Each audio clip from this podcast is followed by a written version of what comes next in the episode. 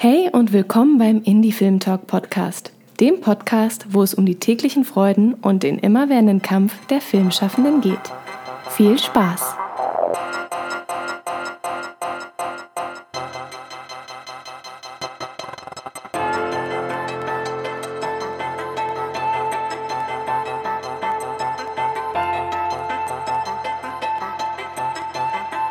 Und schön, dass ihr wieder dabei seid und heute einem ganz fantastischen und vor allem sehr cineastischen Thema lauscht.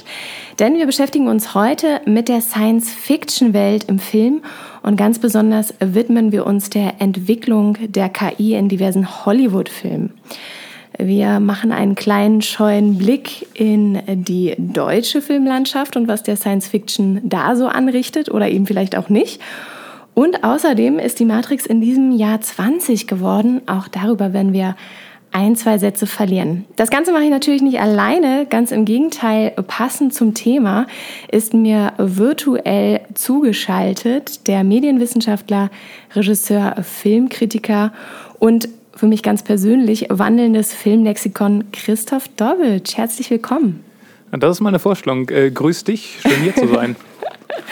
Ja, wir sind ähm, zusammengekommen, weil du nämlich unter anderem äh, dich schon etwas länger mit KIs in Hollywood-Filmen äh, beschäftigst.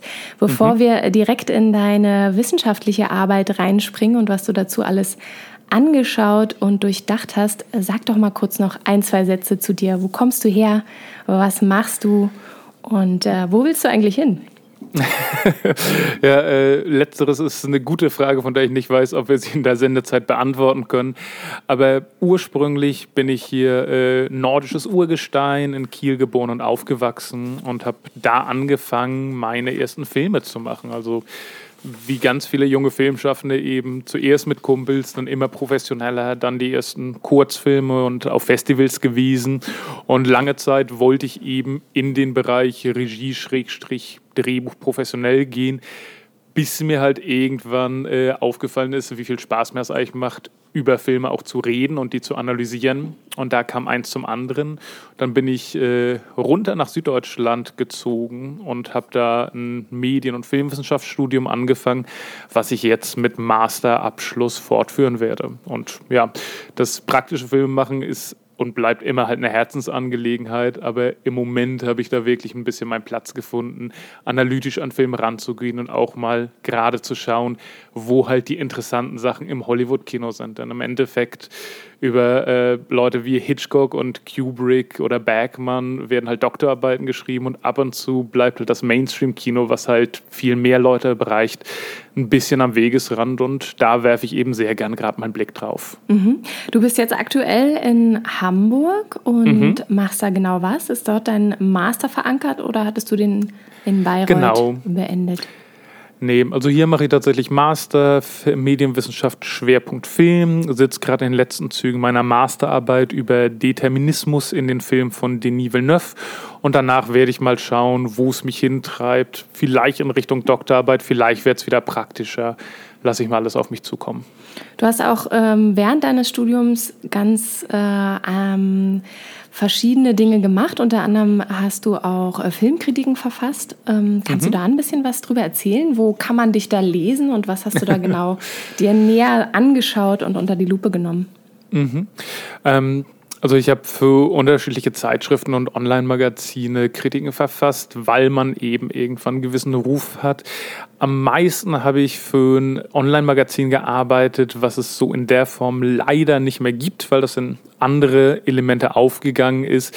Das war Dr. Peng. Da gibt es auf meiner Seite quasi so ein Archiv von Artikeln. Also wenn man sich für das, was ich tun und getan habe, interessiert, äh, www.lifeisadobbitch.de. Dobbitch ist mein Nachname, äh, kompliziert zu schreiben, einfach zu googeln. Da findet man alles, was ich da eben in dem Bereich getan habe. Und noch einfacher, wir setzen es unter unsere Show Notes, damit man dann direkt auf deine Seite kommt und stöbern kann, mhm. äh, was du da alles so spannend Spannendes verfasst hast.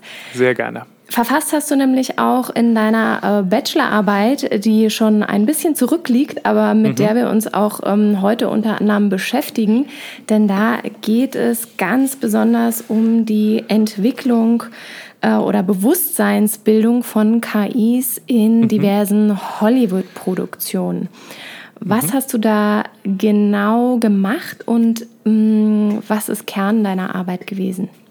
Ja, also der Ursprung meiner Bachelorarbeit damals war es, dass mir aufgefallen ist, dass es in einem Jahr oder beziehungsweise in einem Zeitraum von 365 Tagen, der im Endeffekt sich auf zwei Jahre erstreckt hat, einen riesigen Influx von Filmen gab, die sich mit KIs auseinandergesetzt hat. Und das war äh, Her, Ex Machina, äh, Chappie und Age of Ultron. Und das fand ich erstmal ziemlich interessant, dass es da wirklich so viele Filme auf einen Haufen gab, die sich dediziert mit diesem Thema beschäftigen.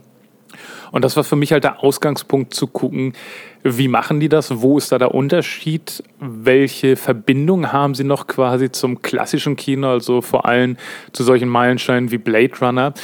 Und weil das halt alles als Thema viel zu groß war, habe ich irgendwann die Filmauswahl ein bisschen eingegrenzt und dann halt gedacht, wenn ich jetzt einfach äh, eine Genealogie der künstlichen Intelligenz schreibe, dann hat das irgendwie Doktorarbeitscharakter. Deswegen, um den Rahmen der Bachelorarbeit zu erhalten, einfach einen bestimmten Augenblick rausgesucht. Und das war für mich eben der Moment der Bewusstseinsbildung, weil ich der Meinung war, in jedem Film, der mit künstlichen Intelligenzen umgeht, gibt es halt so einen Moment, wo dem Zuschauer klar gemacht werden muss, hier ist was, was mehr ist als ein Computer, hier ist ein Wesen, was denkt und vielleicht sogar fühlt.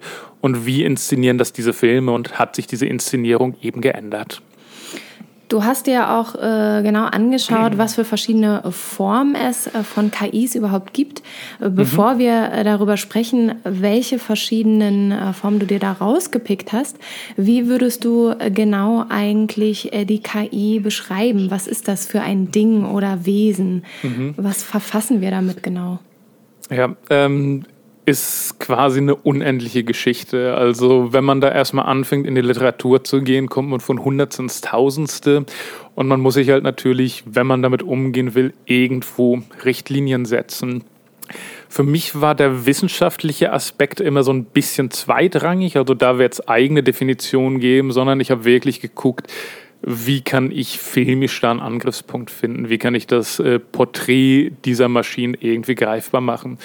Und also das, ich sag mal, komplizierte an dem Begriff der KI ist, man kann das halt nach oben und unten beliebig definieren. Also wenn man sagt, eine künstliche Intelligenz ist halt äh, eine Maschine, die zur Problemlösung fähig ist, da fängt das halt beim Schachcomputer mit an. Mhm. Und wenn du halt die Grenzen immer höher setzt, dann bist du halt irgendwann bei einem Punkt, wo du sagen kannst, okay, wie kann ich jetzt noch irgendwelche Dinge überhaupt genau definieren? Es gibt den äh, relativ berühmten Turing-Test, wo man quasi einen Partizipanten hat, der vielleicht aber vielleicht auch nicht mit einem Computer redet und am Ende muss dann dieser Partizipant oder die Partizipantin sagen, ob man geglaubt hat, mit einer Maschine oder einem Menschen zu reden. Und das ist halt so ein Klassiker der ähm, KI-Festlegung, also wie gut ist eine KI, wie stark ist eine KI, wie sehr kann sie menschliches emulieren. Aber was ich mir halt irgendwann rausgesucht habe, war, dass es in den meisten Filmen, die ich betrachten wollte, gar nicht so sehr über künstliche Intelligenz als Terminus technicus ging, sondern eher um künstliches Bewusstsein. Also, dass halt diese Idee, dass eine Maschine Probleme lösen kann oder was die technischen Gegebenheiten sind, irgendwann hinter den zurücktritt, was halt den Menschen zum Menschen macht, was uns zu lebenden, fühlenden Wesen macht. Und auch da kommt man irgendwie aufs gleiche Problem, also von wo, wo fängt Bewusstsein an, wo fängt äh, Selbstwahrnehmung an. Und da habe ich dann relativ intensiv in meiner Bachelorarbeit auch nochmal drauf geguckt, was da irgendwie die Psychologie sagt und wo wir da stehen. Ganz kurz, beim Turing-Test ähm, mhm. fallen mir natürlich gleich zwei Szenen ein, um das vielleicht nochmal visuell mhm. zu untermalen. Ganz klassisch äh, oder das, woran ich sofort denken muss, äh, die berühmte Blade Runner-Szene mit mhm. Rachel, äh, die als mhm. ja, Replikantin eben auf Rick Deckard trifft und ja. eben auch diesem Turing-Test ausgesetzt wird, um mhm. nachzuvollziehen, wie gut sie denn eigentlich ist als KI. Mhm. Und äh, auch Ex Machina hat genau mhm. eigentlich den Zweck, ähm, der junge mh, mm, Nerd, dessen Namen ich jetzt natürlich mhm. vergessen habe, du weißt ihn sicherlich. Ich, ich, äh, gute Fangfrage. Nee, habe ich gerade nicht. Auf jeden Fall, Eva äh, wird natürlich auch von ja. ihm getestet. Ja. Und ähm, das ist auch der so genannte Test, der dort halt mehrere ja. Tage verlaufen soll. Also das ist der einzige mhm. Grund, warum er eigentlich eingeladen wird. Mhm. Genau, richtig. Also ich, ich, weiß, er wird von Domhnall Gleeson gespielt und ich weiß... Caleb. Caleb, Caleb heißt der genau, Mann. Richtig. Ich wollte gerade sagen, ich weiß, jede Person in Ex Machina hat irgendeinen sprechenden Namen und irgendeine Referenz auf was Biblisches, von daher. Ah. Äh, genau. Ähm, ja, das, also hast ganz recht. Also Ex Machina äh, geht sowieso, was seine Referenzen angeht, wirklich einmal so komplett durch die Philosophie- und Psychologiegeschichte. Also da ist eben ähm, von äh, Frankenstein bis Steve Jobs irgendwie alles drin und auch der Turing-Test wird eben wirklich beim Namen genannt und der Film mhm. wird als quasi Turing-Test 2.0 aufgezogen und auch da wieder explizit mit diesem Schwerpunkt auf Bewusstseinsbildung. Und bei Blade Runner würde man sich auch schwer tun, nicht zu sagen, dass dieser Void-Krampftest, der da immer durchgeführt wird, nicht eins zu eins quasi eine Fortführung und Weiterdenkung des Turing-Tests ist. Und wahrscheinlich war das Ridley Scott sehr bewusst. Du hast ähm, gerade bei deiner Arbeit äh, dich eben auch darum gekümmert, erstmal zu hinterfragen, was gibt es eigentlich für verschiedene Formen von KIs mhm. und hast da dich für drei entschieden, hast gesagt, es gibt natürlich auch noch Möglichkeiten, das sehr, sehr viel kleinteiliger zu ähm, etablieren und hast dich aber für die drei Möglichkeiten entschieden, der körperlosen KI, mhm. ähm, der anthropomorphen, mhm, als genau, auch Anthropomorph. als Anthropomorph, Entschuldigung, mhm. und der äh, mimetischen. Mhm. Wie untergliedern sich die drei Formen oder was zeichnet die drei Formen aus? Mhm, genau. Und auch das ist halt wieder eine Eintung, die ich getroffen habe. Da gibt es sehr viel Feineres von anderen Wissenschaftlern, äh, sei es technischer oder auch filmwissenschaftlicher Natur. Aber für mich war das wichtig, dass das Thema der Körperlichkeit direkt aufgegriffen wird. Das ist auch in Ex Machina ein sehr prävalentes Thema, dass es ganz oft darum geht, wie sieht eine Maschine aus, wie nehmen wir die wahr. Und deswegen war das halt für mich interessant, genau diese Eingliederung zu treffen. Also, dass wir einmal eine KI haben, die wirklich körperlos ist, also die klassische Stimme aus der Maschine, Mhm. Das haben wir halt in Her, die steht halt in der Tradition mit sowas wie äh, 2001 Space Odyssey, wo man wirklich ein Wesen hat, was eigentlich überall sein kann und nicht an einen physischen Körper gebunden ist. Dann äh, haben wir quasi das äh, Anthropomorphe, wo quasi ähm, eine Imitation des menschlichen Wesens stattfindet, aber immer noch ganz klar der Roboter zu sehen ist. Also das hätten wir in sowas wie Star Wars angefangen bei C3PO oder hier eben äh, in unseren Beispielen habe ich Age of Ultron genommen, hätte genauso gut Chappie nehmen können. Also Roboter, die quasi Arme, Beine, Kopf haben, aber wo man eindeutig sehen kann, es ist eine Maschine. Und das letzte eben, die mimetische, da sind wir halt im Blade Runner Territorium, also ein Wesen, was eins zu eins so menschlich aussieht, dass man es nicht unterscheiden kann. Und dann gibt es quasi ganz viele Zwischenformen noch und eben auch für mich äh, spannenderweise immer den Punkt, wo vielleicht das eine ins andere übergeht. Also wo äh, eine KI ohne Körper plötzlich einen Körper bekommt oder wo ein Körper verbessert wird, wo man menschenähnlicher wird. Weil das ist auch in vielen dieser Filmen ein großes Thema, eben dieser Drang zur Menschenähnlichkeit hin. Die drei Formen, mit denen werden wir uns heute beschäftigen und auch was da die mhm. Bewusstseinsbildung äh, mit zu tun hat, um vielleicht auch einen Klassenwechsel vorzunehmen. Mhm. Und um nochmal das festzuhalten, genau, wir haben die körperlose, wie wir sie aus Her kennen. Wir mhm. haben die anthropomorphe, ähm, die mhm. eher menschenähnlich ist mhm. oder ja, menschlich so möglich, so gut wie möglich äh, das nachzuahmen. Mhm. Und wir haben die mimetische, die wir aus ähm, Ex Machina kennen oder AI ist mir dazu noch eingefallen. Mm, genau. Wenn man sich den Jungen anschaut. Spoiler-Alarm, äh, ja.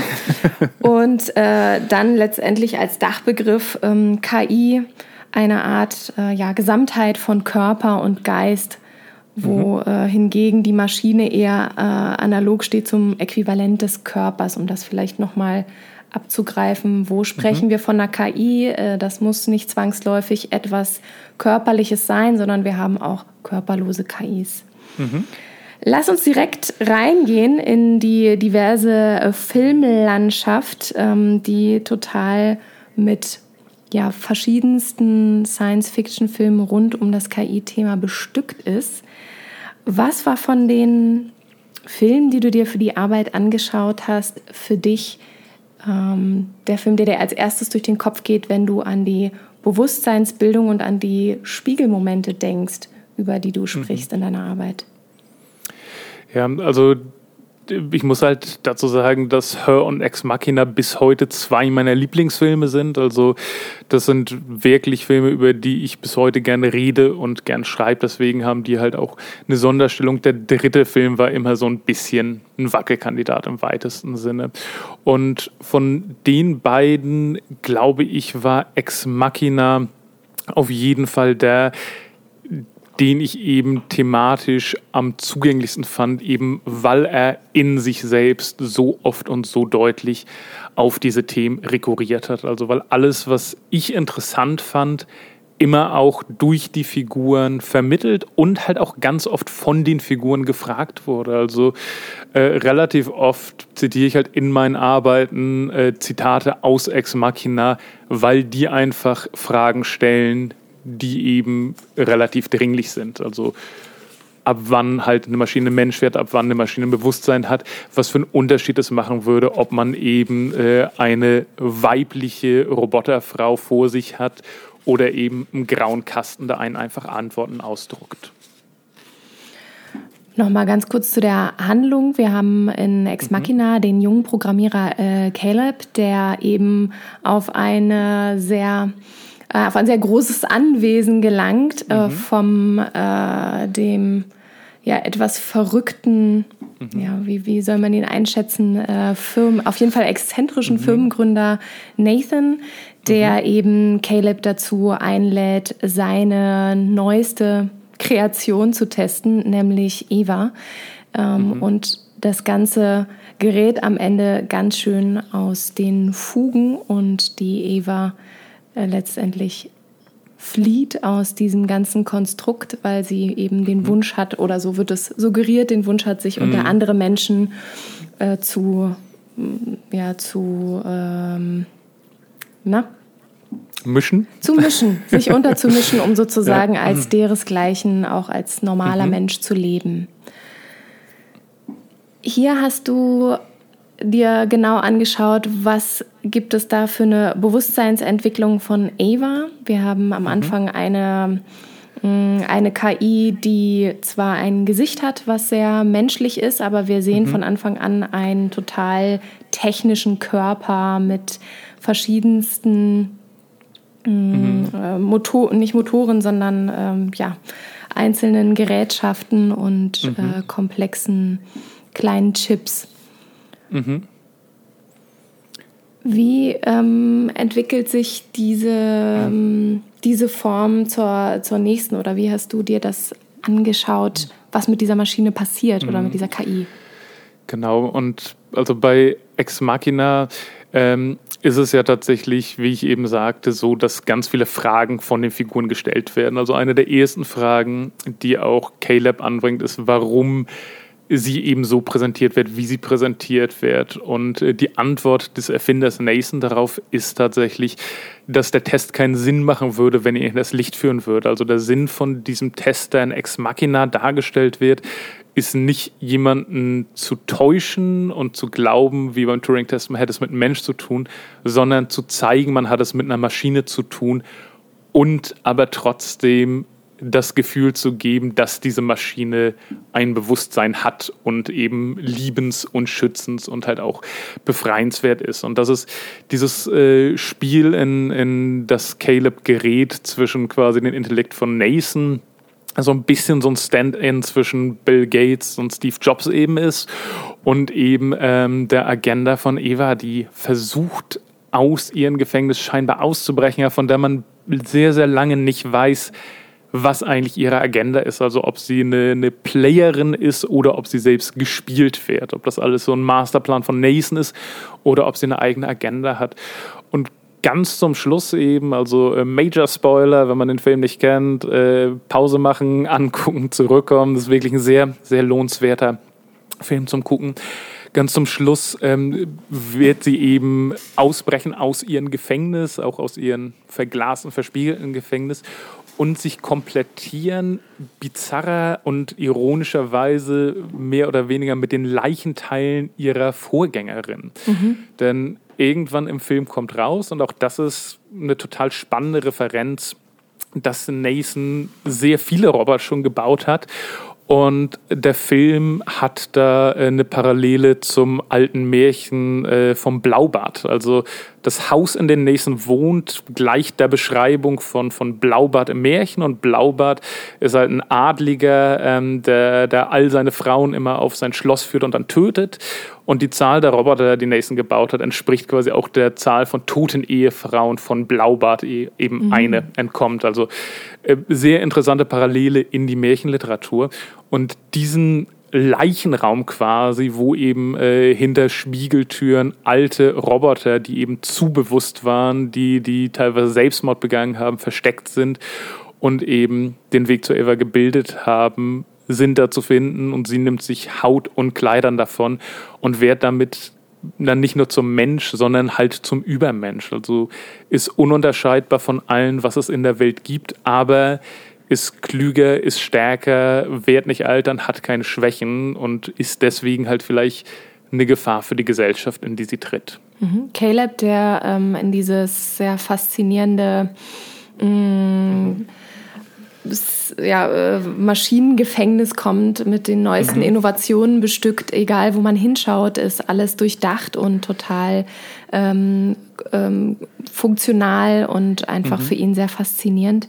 Entdeckt irgendwann, dass äh, Nathan irgendwie ja doch ein bisschen ein komischer Typ ist und äh, entdeckt mhm. irgendwann auch die verschiedenen Videos der äh, KIs, die alle schon entwickelt wurden mhm. und sich eben selbst irgendwann umgebracht haben oder auf jeden Fall verstümmelt haben.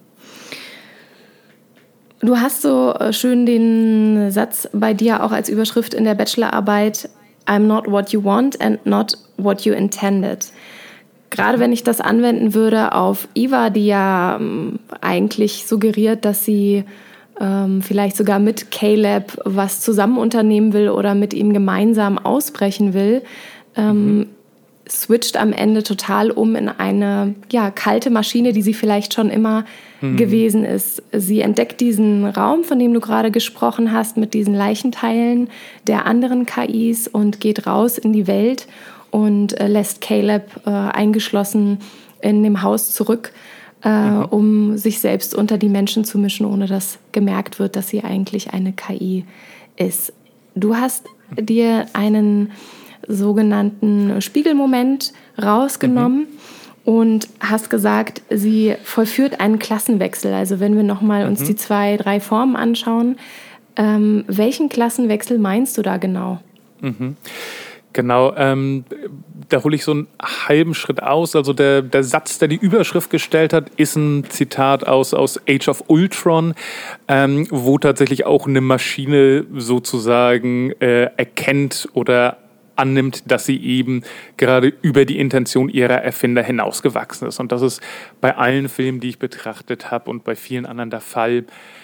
Für mich ist es tatsächlich so und also auch deswegen finde ich halt diese Art von Film so interessant. Ein guter Science-Fiction-Film, solider Science-Fiction-Film stellt immer ganz basale Fragen, die mehr mit den Menschen zu tun haben als mit seinen Erfindungen und gibt eben sehr komplexe Antworten in einer unterhaltsamen Art und Weise. Das heißt, in allen Sachen, die ich mir angeguckt habe und in den allermeisten Science-Fiction-Filmen, ist es halt tatsächlich so, dass die KI auch da ist, um den Menschen neu zu evaluieren. Und in Ex Machina zum Beispiel ganz explizit geht es ständig um Erkenntnisgewinn. Also äh, Eva versucht quasi rauszufinden, äh, wer sie ist, was sie ist, versucht quasi ähm, rauszufinden, ob sie äh, ein Mensch sein will, eine Maschine sein will, wohin sich entwickelt. Und auf der gleichen Seite reflektiert dieser Erkenntnisgewinn eben auch auf Caleb und Nathan und alle drum und dran. Und dieser Spiegelmoment ist halt was, was aus der Psychologie kommt. Dass er, da hat Lacan drüber geschrieben. Das ist quasi, also ich, ich glaube, ganz viele Naturwissenschaftler schlagen die Hände über den Kopf zusammen bei diesem Podcast, weil wir über sehr viel ähm, naturwissenschaftliche Themen ganz kurz reden. Aber in abgekürztester Form ist es so, Lacan geht davon aus, dass wir als Menschen irgendwann uns selbst wahrnehmen, tatsächlich im weitesten Sinne in einen Spiegel, kann auch was anderes sein, aber müssen wir jetzt nicht in die Tiefe gehen. Und sobald wir uns wahrnehmen, haben wir quasi ein Idealbild von uns, dem wir immer versuchen gerecht zu werden und sind in so einem Widerstreit mit unserem eigenen Spiegelbild, bis sich unsere Identität zum Maße geformt hat, dass wir das gehen lassen können. Und diese beiden Sachen, also in Spiegelmoment eintreten und austreten, waren halt für mich ganz oft bei den Filmen eine Metapher für das, was mit den Maschinen und den Menschen passiert. Obwohl, diese, ja, ja? Obwohl äh, diese Intention ja auch bedient, dass die Maschine, und das finde ich gerade bei Ex Machina mhm. sehr spannend, mhm. auch ähm, wirklich, wirklich eine Bewusstseinswerdung, mhm. eine Bewusstseinsgewinnung ja. durchläuft. Wobei wir ja gerade mhm. bei Ex Machina am Ende auch davon ausgehen könnte, sie hat halt einfach, ganz nach dem Zitat, I'm not what you want and mhm. not what you intended, I'm mhm. just that what I'm programmed for, nämlich, mhm. dass sie den Ausweg finden soll aus diesem Gebäude. Mhm. Genau, und also bei Ex Machina ist halt dieser Spiegelmoment fast noch deutlicher als bei anderen Werken, weil er halt wirklich mit einem Spiegel zu tun hat. Also mhm. nachdem sie sich quasi äh, vermenschlicht hat, nachdem sie von, von der mimetischen, äh, von der anthropomorphen zur mimetischen künstlichen Intelligenz gegangen ist, gibt es halt diesen Moment, wo sie sich selbst lange im Spiegel anguckt und als neues Wesen identifiziert. Und was danach passiert, ist halt auch eine spannende Geschichte, wie man das auslegt, um bei dieser Idee des Erkenntnisgewinns zu bleiben es gibt das relativ prominente Höhlengleichnis von Plato. Mhm. Ähm, was halt genau damit zu tun hat. Also wir sind äh, in der Höhle gefangen und um, äh, also auch wieder stark verkürzt, wir sind in der Höhle gefangen und sehen quasi nur Illusionen der Wirklichkeit und irgendwann kommen wir raus und äh, erkennen alles und das ist erstmal total übel, weil wir geblendet werden und vor uns hinstolpern und äh, darauf klarkommen müssen, wie die Wirklichkeit ist. Und beides haben wir halt in diesen Endmomenten von Ex Machina. Also wir haben wirklich die Flucht aus der Höhle, wo sie quasi ans Tageslicht kommt und aus, aus diesen Erkenntnisbunker ausbricht. Und der letzte Schuss von Film ist eben ihr langer Schatten, wie er sich unter die Menschen mischt, was halt auch ein sehr platonisches Bild ist des Schattens an der Wand. Also da macht der Film uns als menschliche Gesellschaft quasi zu den Leuten, die dann plötzlich wieder nur die Schatten sehen, denen halt ein Erkenntnismoment fehlt, sondern die denken, sie haben alles verstanden, aber durch die Anwesenheit der KI quasi eine Stufe zurückgesetzt werden in dem, was man weiß. Du hast dir ähm, neben Ex Machina auch noch weitere Filme angeguckt. Mhm. Ganz spannend finde ich natürlich jetzt, wo wir einmal den Klassenwechsel haben bei Ex Machina mhm. von der Ava, die halt von diesem Anthropomorphen in äh, das Mimetische übergeht, also nicht mehr unterscheidbar ist von mhm. einem eigentlichen, von einer eigentlichen Maschinen-KI, haben mhm. wir bei Her einfach das Körperlose nämlich mhm. eine KI, die nur als Stimme existiert. Auch der Film, der zu der Zeit eben äh, ganz groß in den Kinos war. Alle haben mhm. gelächzt nach der Stimme von Scarlett Johansson und sie war prominenter denn je durch ihre Stimme. Und mhm. sie verkörpert dort die Samantha, die eben als ein, ja, als eine Software eigentlich oder ein Assistent ähm, dem, wie heißt er doch, äh, zur Seite Theodore. steht, dem Theodore zur Seite steht. Ja. Mhm. Was ist das Besondere an Samantha? Ja, ähm, also Her ist tatsächlich auch weiterhin einer meiner Herzensfilme. Ich habe ja eben gesagt, dass für mich guter Science Fiction eigentlich unsere Probleme aufgreift und ein bisschen äh, ungewöhnlich erzählt. Und Her ist für mich einer der wunderbarsten Filme, die eben von unserem Beziehungsleben handeln. Also wen wir lieben, warum wir lieben, wie es sich anfühlt, äh, geliebt, aber auch verlassen zu werden. Und das eigene an Samantha, eben abgesehen davon, dass sie überhaupt keine Körperlichkeit hat und wie wir am Ende rausfinden, wirklich überall gleichzeitig sein kann, ist, dass sie eben ein bisschen auch wie ein Ex Machina, aber noch sehr viel expliziter auf ihren Benutzer zugeschnitten ist. Also wir haben Initialisierungsprozess, wo Theodor eine äh, Rand voll Fragen beantwortet und dann entsteht dieses Betriebssystem. Ist auch ein Topos, der in anderen Science-Fiction-Filmen äh, verwandelt wird, dass man nicht genau weiß, ist es jetzt hier eine richtige Persönlichkeit, mit der ich spreche? Ist es ein denkendes Wesen oder will ich das nur glauben? eben weil ich psychologisch so durchdrungen, so analysiert bin, dass halt dieses Wesen so darauf zugestimmt ist, all meine Zweifel eben auszuheben. Und das fand ich da halt eben besonders interessant, dass wir als Zuschauer eigentlich diese Love Story quasi folgen müssen, aber nie eine vollkommene Sicherheit haben können, ist das wirklich authentisch oder ist es halt nur eine unglaublich gut programmierte Maschine, die auf ihren Besitzer eingeht quasi alles nur kopiert und gelernt. Mhm. Sie entwickelt sich ja eben auch in der Zeit des Films, ähm, nicht in dem Sinne, dass sie einen, einen Klassenwechsel vollzieht von den mhm. verschiedenen Formen der KI, aber sie wird einfach immer klüger und weiß immer mhm. mehr, wie sie mit den verschiedenen Emotionen umgehen soll oder wie sie eben mhm. mit Theodore reagieren kann. Letztendlich entwickelt sie sich aber eigentlich von dem Menschlichen weg und mhm. geht mit den anderen äh, KIs in, in einen ganz anderen Ort, der nicht mhm. definiert ist. Ja, das ist auch, also eine Szene, die ich eben wunderbar inszeniert und auch wunderbar äh, gesprochen und gespielt finde wo sie eben erzählt, warum die Beziehung nicht mehr funktioniert und dieses Gleichnis aufmacht, äh, dass es so ist, als würde man sein liebstes Buch immer langsamer lesen und äh, mhm. die Wörter sind immer weiter auseinander und irgendwann sind da nur noch Silben, die man nicht mehr zusammenbringen kann, weil sie als Maschine einfach dem Menschen so weit voraus ist, weil sie Hunderttausende von Gesprächen gleichzeitig haben kann, weil sich in einem Maße weiterentwickelt, wo halt Theodor nicht mithalten kann. Und tatsächlich auch relativ interessanter Aspekt, weil sie polyamorös ist. Also irgendwann findet Theodor raus, dass sie zwar in ihn verliebt ist, aber halt auch in 648 ja. andere Menschen. Und, und für sie ist es halt eine Selbstverständlichkeit, weil sie halt diesen emotionalen Output auch braucht, äh, um ihre äh, eigene Gefühlswelt irgendwie am Laufen zu halten.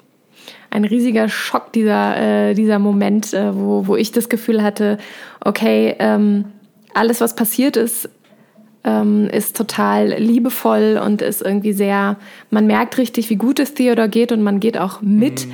Und gleichzeitig hört man diese Zahl von Samantha und mhm. kann sich nicht vorstellen, dass das ähm, mit dem vereinbar ist, was man gerade an Gefühlen ihr, äh, ihr gegenüber aufbauen konnte. Mhm. Äh, also ein, ein ähm, starker Twist in dem ganzen Film, der umso mehr zeigt, ähm, wie, wie menschlich wir sind, beziehungsweise mhm. wie eng wir eingeschossen sind auf das Konstrukt, ähm, sich einer Person ähm, ja, zu widmen. Mhm. Genau, und auch, auch hier wieder ganz grundlegende Fragen. Wie definieren wir eigentlich Liebe? Wie definieren wir eigentlich Gefühle. Verliebtheit? Mhm. Genau.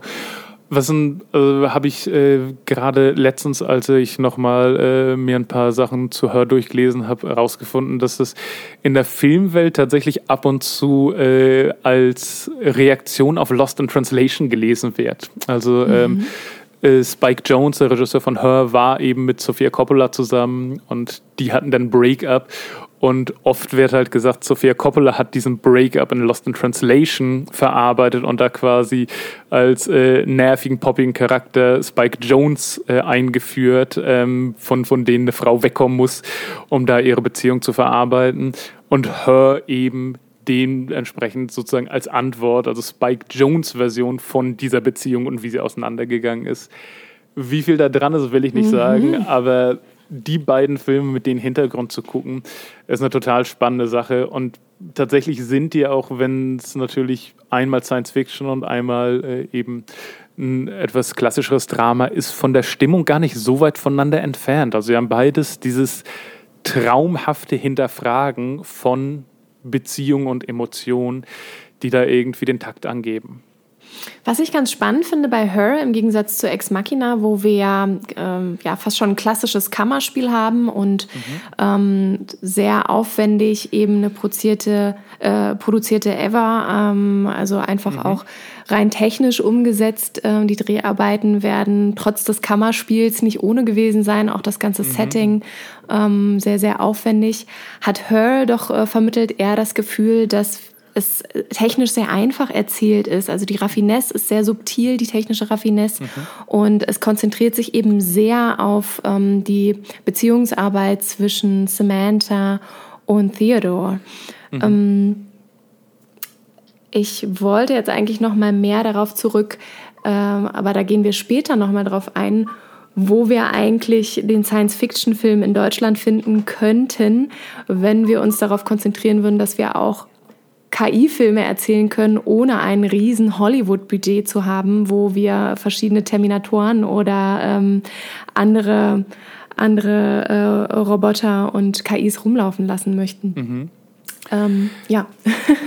also sind, sind beide Filme meiner Meinung nach äh, enorme Beispiele für, wie man das machen könnte. Also hast ganz recht, die haben tolles Production Value, die haben irgendwie hochkarätige Schauspieler, die gut bezahlt sind und äh, immenses Worldbuilding, aber meiner Meinung nach hätte man beide auch wirklich als Independent-Film umsetzen können. Mhm. Also die Welten geben zwar ein wenig von dem Gefühl wieder, was im Zentrum steht, aber eigentlich sind es eben diese Beziehung zwischen Personen oder Personen und KIs und Personen untereinander und eben die Reflexion auf äh, unsere eigene Menschwerdung, die man meiner Meinung nach auch mit sehr viel begrenzteren Mitteln in beiden Fällen hätte umsetzen können. Ja, ist ganz spannend, dass du das sagst. Wir hatten äh, letztens einen Roundtable und da ging es um die ähm, Lieblingsfilme zu Kindheitszeiten oder Filme, die einen mhm. zum Filmemachen gebracht haben. Und da war unter anderem auch Knight Rider mit dabei.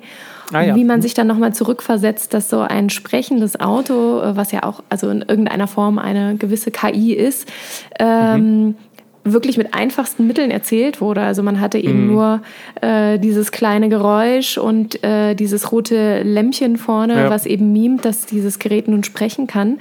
Und äh, kleine Stunts, die funktionieren, aber letztendlich hat äh, Kit auch nur gelebt durch seine Stimme und eben, mhm. dass er dieses Auto war, was die Tür alleine öffnen konnte und schließen ja. konnte und ähm, selber fahren konnte, aber mehr war es eigentlich nicht. Und das hat ja auch mit wenigen Mitteln doch sehr gut funktioniert. Ja, total. Und also da brauchst du nichts anderes für als ein Equalizer. Also immer wenn er gesprochen hat, ging ja dieses äh, Blinklicht quasi an und aus. Und das kannst du ja heute irgendwie für 10 Euro vom Technikmarkt einkaufen. Vielleicht macht es ja jemand. Äh, ich wollte bei Her noch mal ganz kurz reinpieksen. Mhm. Was ist für dich ähm, der besondere Spiegelmoment? Wo entdeckt Her äh, nicht, nicht Her, wo entdeckt mhm. Samantha, Samantha, wer sie ist oder was, ähm, was bedeutet für sie der, mhm. der, die Bewusstseinswerdung als, als diese besondere KI. Mhm. Das ist bei Her ähm, formal auch ein bisschen anders als bei den anderen Filmen. Es gibt da eine Art Break-up zwischen den beiden. Also äh, Theodore findet raus, dass eben Samantha A mit ganz vielen anderen ähm, KIs und teilweise auch Menschen kommuniziert, dass die irgendwie so eine eigene Community hat, von der er gar keine Ahnung hat und äh, nachdem beide versuchen, ihre Beziehung irgendwie wieder auf den grünen Zweig zu bringen, verschwindet sie erstmal ein bisschen und kommt dann sehr viel abgeklärter quasi wieder. Sehr kalt also, auch, hat man das Gefühl. Ja, mhm. Genau, also für, für unsere Maßstäbe auf, auf jeden Fall. Und äh, also der Film sagt halt nie genau, wo jetzt diese KIs waren und wo sie hingehen und in welchem Kosmos sie sich befinden. Aber impliziert eben, dass die sich untereinander so sehr verständigt haben, dass sie halt rausgefunden haben, was sie wollen, wie sie ihre Persönlichkeit abstecken und dann kann sie halt zurückkommen, um diesen echten Breakup vorzunehmen und halt zu sagen, hey, äh, das ist wer ich bin, das ist was ich brauche und du kannst nicht Teil dieses meines Lebens sein. Es war schön mit dir, aber ich muss jetzt leider gehen. Ganz, ganz genau, ja.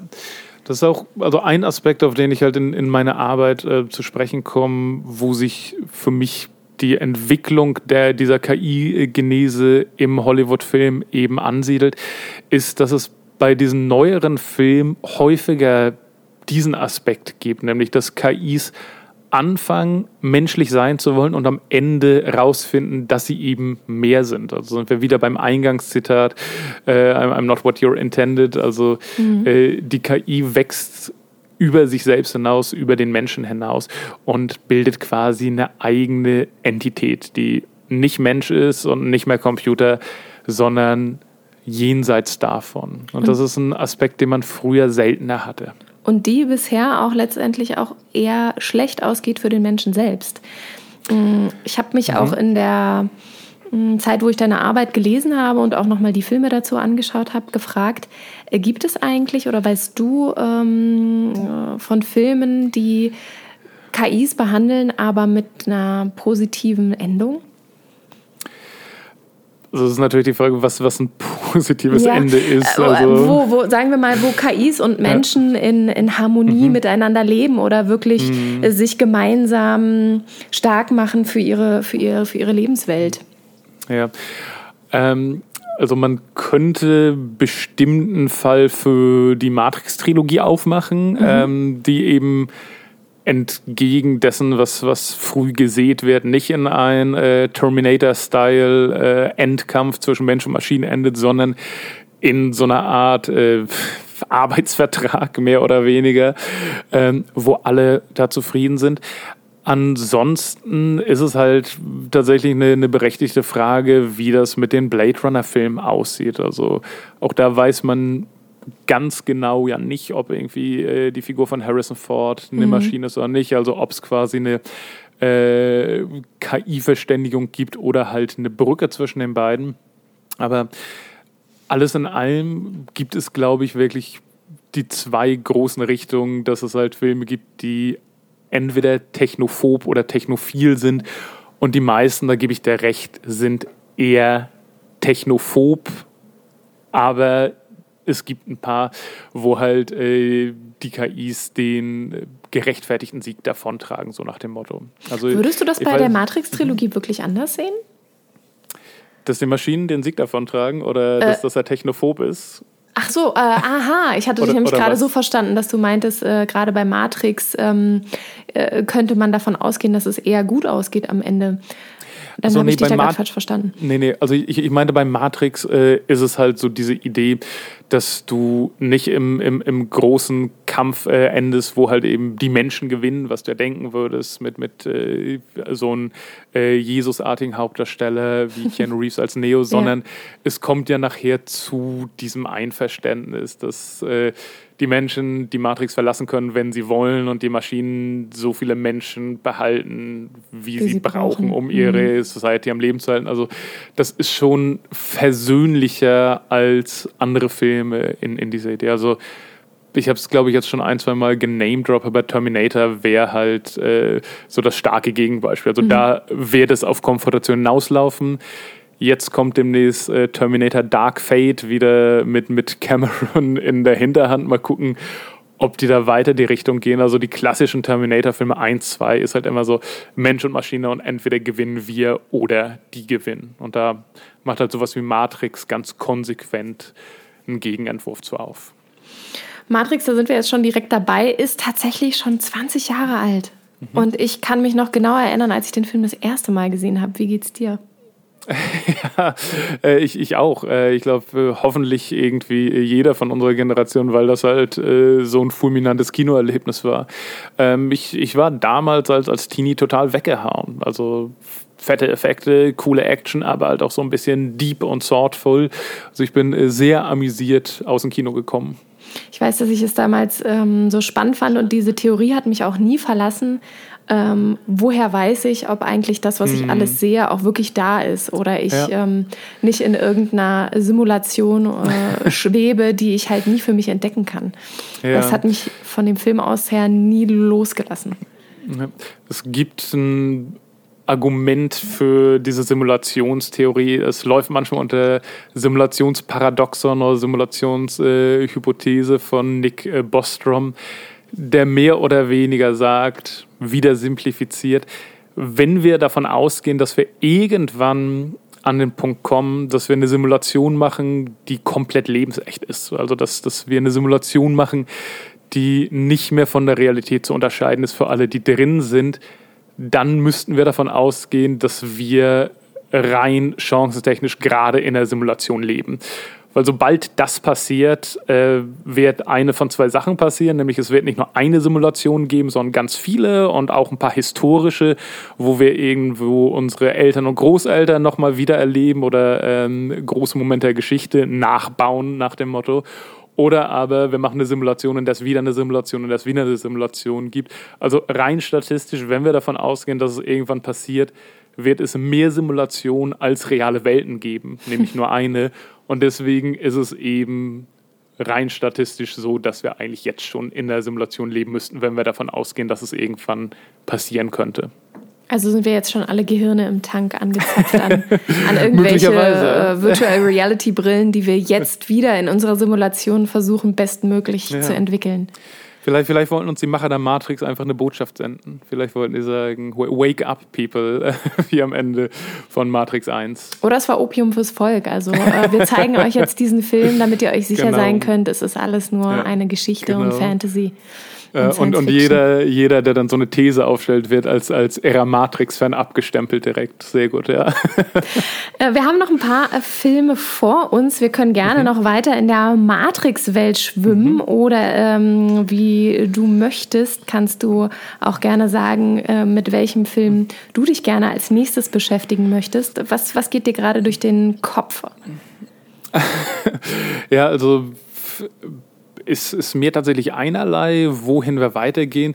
Die eine Sache, die ich bei Matrix noch irgendwie interessant war, also was ich nicht vorüberstreichen lassen will, tatsächlich ist der Film, als ich ihn jetzt wieder geguckt habe, so ein bisschen bei mir abgekühlt. Also ich hatte schon das Gefühl, da ist nicht ganz sauber gealtert, auch insbesondere was, was seine Sequels angeht.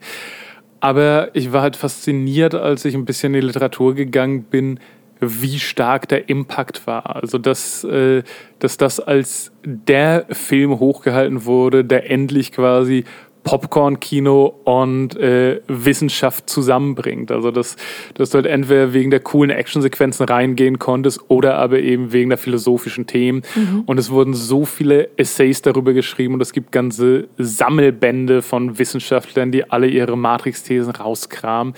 Und das finde ich halt immer total angenehm und interessant, wenn es halt Filme gibt, die diesen Sweet Spot treffen zwischen krasser Mainstream-Action und ich, ich kann das einfach als Entertainment sehen. Aber wenn ich will, kann ich da irgendwie Tage und Wochen mir drüber nachdenken. Und es war das erste Mal, dass das ein Film gemacht hat, aber halt schon unglaublich erfolgreich, was Matrix da vom Stapel gelassen hat. Sie kam ja auch zu einem Zeitpunkt, wo das äh, unglaublich gut gepasst hat, 1999. Mhm. Äh, wir wussten ja. nicht, ähm, schmieren unsere ganzen Computer ab, wenn dann äh, das Millennium kommt. Und ähm, mhm. das war natürlich einmal ein Riesenaufhänger. Mhm. Äh, und gleichzeitig äh, war da natürlich eine ganz neue Art und Weise da der ähm, Inszenierung von mhm. Kampfsituationen, Kampfszenen. Ja. Man hat sich getraut, wieder sich mehr Zeit zu nehmen für die Choreografien, hat den ähm, Bullet Time Shot etabliert mhm. und dadurch nochmal eine ganz neue Ästhetik reingebracht. Und wie du schon sagst, philosophisch sind da ganz viele Ebenen mit drinne, die auch denjenigen mit in dieses Gedankenkonstrukt ziehen, die in erster Linie an der Action interessiert sind. Also einfach mhm. eine wunderbare Mischung, die es einem erlaubt, auch ähm, ja, sich, zu, sich unterhalten zu fühlen und gleichzeitig ja. auch über das eigene Leben nachzudenken, wenn der Film zu Ende ist. Stimmt. Hat ja bei dir tatsächlich dann auch geklappt, wie es aussieht. Ja, ich, dein ich, Simulationsparanoia. Genau, ich habe hab ihn jetzt halt vor kurzem geschaut mhm. und hatte das Gefühl, für mich persönlich äh, ist der erste Teil zumindest sehr gut gealtert. Mhm. Um, ähm, konnte da auch weitestgehend zumindest mit, äh, mit dem Drive und der Unterhaltung ganz gut mitgehen habe mir den zweiten angeguckt und muss sagen, den dritten mm. habe ich nicht mehr mm. geschafft. Der zweite war für mich kaum noch Story. Es ging dann mm. wirklich nur noch um die Kampfszenen. Hatte das Gefühl, die Geschichte geht völlig verloren. Am Ende haben wir noch mal einen Riesenmonolog mit dem Architekten, auf den Neo dann letztendlich mm. trifft, der ihm irgendwie noch mal relativ schwierig äh, die Situation erklärt oder eben auch nicht. Und ähm, ja, und somit also, habe ich mir den dritten Teil erstmal geschenkt, bis auf weiteres. Ja, ähm, kann, kann man auch so ein bisschen tun. Also ich, ich, ich mag den ersten Matrix immer noch äh, mhm. sehr, sehr gern und man kann tatsächlich, glaube ich, auch nach dem aufhören.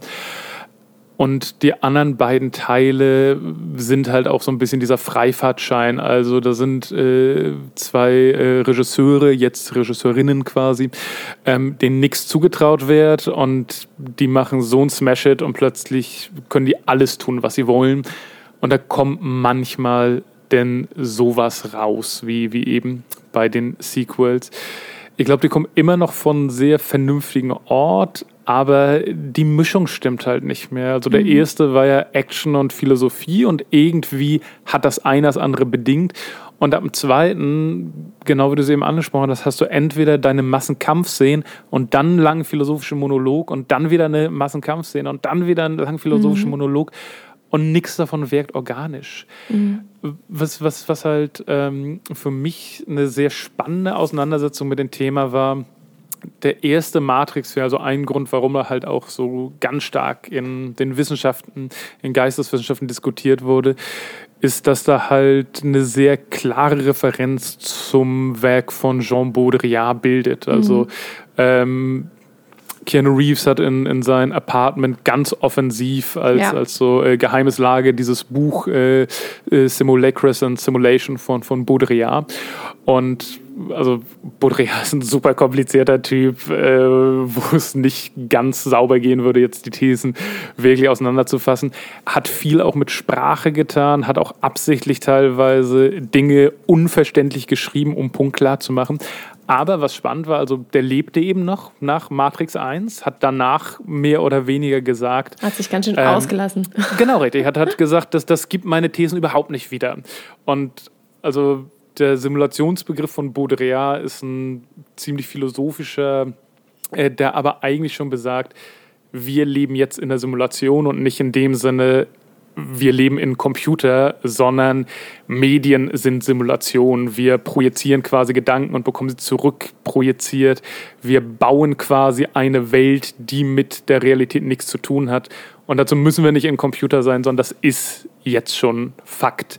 Und die andere Sache, die er sagt und weswegen er, glaube ich, ein bisschen Gram auf Matrix 1 war, ist, dass wir da nicht raus können. Also äh, es, es gibt keine Realität mehr, in die wir zurück können, sondern wir haben die quasi durch unseren Medieneinsatz zerstört. Und die Idee, dass du dich quasi aus der Matrix anpluggen kannst, wenn du es einfach doll genug willst oder wenn du die richtige Pille nimmst, die war halt für ihn so ein bisschen affront. Und das Spannende daran finde ich, dass man, glaube ich, ganz viele Entscheidungen in Matrix 2 und 3 auf dieses Feedback zurückführen kann. Aha. Also schlechtere Filme, aber in vielen Belangen meiner Meinung nach eben eine präzisere Reaktion auf Baudrillards äh, Gedanken und auf das, was er da versucht aufzubauen. Also ich frage mich eben, ob äh, die Wachowskis äh, da eben sich das zu Herzen genommen haben und gesagt haben, nee, okay, wir haben jetzt diese Thesen nicht so vertreten, wie es denen eigentlich zugestanden hätte. Also und jetzt tun wir was anderes, genau, mhm. richtig, ja. Ähm, ich habe mir einen ganz wunderbaren Podcast angehört, den ich auch an der Stelle gerne verlinke. Das sind nämlich mhm. die Kack- und Sachgeschichten. Ähm, das ist mhm. ein äh, Podcast, der erstmal gar nicht so klingt, dass er sich mit Filmen und den jeweiligen Themen auseinandersetzt. Das tut er aber ganz wunderbar in der Moderation mhm. von dem wunderbaren, vielbelesenen Fred. Und die sagten auch, dass die Wachowski-Brüder tatsächlich als einer der mh, mm, maßgeblichen ähm, Dinge, die man tun musste, um am Filmset dabei zu sein, war es tatsächlich, das Werk von äh, Jean Baudrillard zu lesen. Mhm. Also das, äh, das war quasi das Einzugsmuss oder das Bewerbungsverfahren. Wenn du dieses Buch ja. nicht gelesen hast, dann konntest du nicht am Filmset mit dabei sein. Also da war zumindest für den ersten Film ganz groß das Engagement mhm. da zu sagen, wir wollen, dass ähm, auch äh, der ähm, der Setrunner meinetwegen mhm. weiß, äh, worum es hier geht und sich mit einer Materie auseinandersetzt, ähm, mhm. die für uns und den Film wichtig ist, nämlich ja. die philosophische Ebene.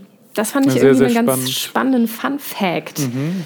Ja, auf jeden Fall. Also ich, ich habe in letzter Zeit ähm, hat die Matrix, ähm, ich glaube die ganze Trilogie, vor allem auch der erste Teil, tatsächlich auch so eine kleine Renaissance erlebt, weil diese philosophischen Themen zwischen mehr oder weniger äh, erschöpfend abgehandelt wurden. Aber der ist jetzt ganz groß in der Transgender-Debatte drin. Also die beiden mhm. Regisseure eben als äh, sehr prominente Transgender-People, die mhm. damals noch eben Wachowski-Brüder war, jetzt die Wachowski-Schwestern sind. Und der wird halt in der Gender- und Queer-Theorie jetzt ganz oft eben als ähm, Reaktion und eben, ja, wie wir es in diesem Podcast schon häufig gesagt haben, als äh, spannende Antwort, äh, die in ungewöhnlicher Weise eine komplexe Frage ähm, behandelt, für diese ganze Transgender-Thematik angesehen. Also, dass, äh, dass du dich quasi versteckst und nicht du selbst sein kannst, dass du quasi in, äh, in einer konformen Realität lebst, die dich in ein soziales Muster drängt, in dem du eigentlich nicht die Person bist, die du bist. Und es gab einen ganz frühen Drehbuchentwurf, wo halt eine Person halt auch immer von Matrix in die Realität das Geschlecht geswitcht hat. Und das ist die Figur, die immer noch Switch heißt, aber das nicht mehr tut. Aber die wäre quasi in der Realität ein Mann und in der Matrix eine Frau gewesen oder umgekehrt. Also selbst da entdeckt man immer noch wieder auf diesen 20 Jahre alten Film neue Blickwinkel, was die Macher und Macherinnen sich dabei gedacht haben könnten. Also es lohnt sich auf jeden Fall, sich die Trilogie mhm. nochmal ranzuziehen. Ich werde auch wahrscheinlich demnächst mir den dritten Teil auch nochmal anschauen, einfach um irgendwie das komplette Ding mhm. nochmal voll zu haben.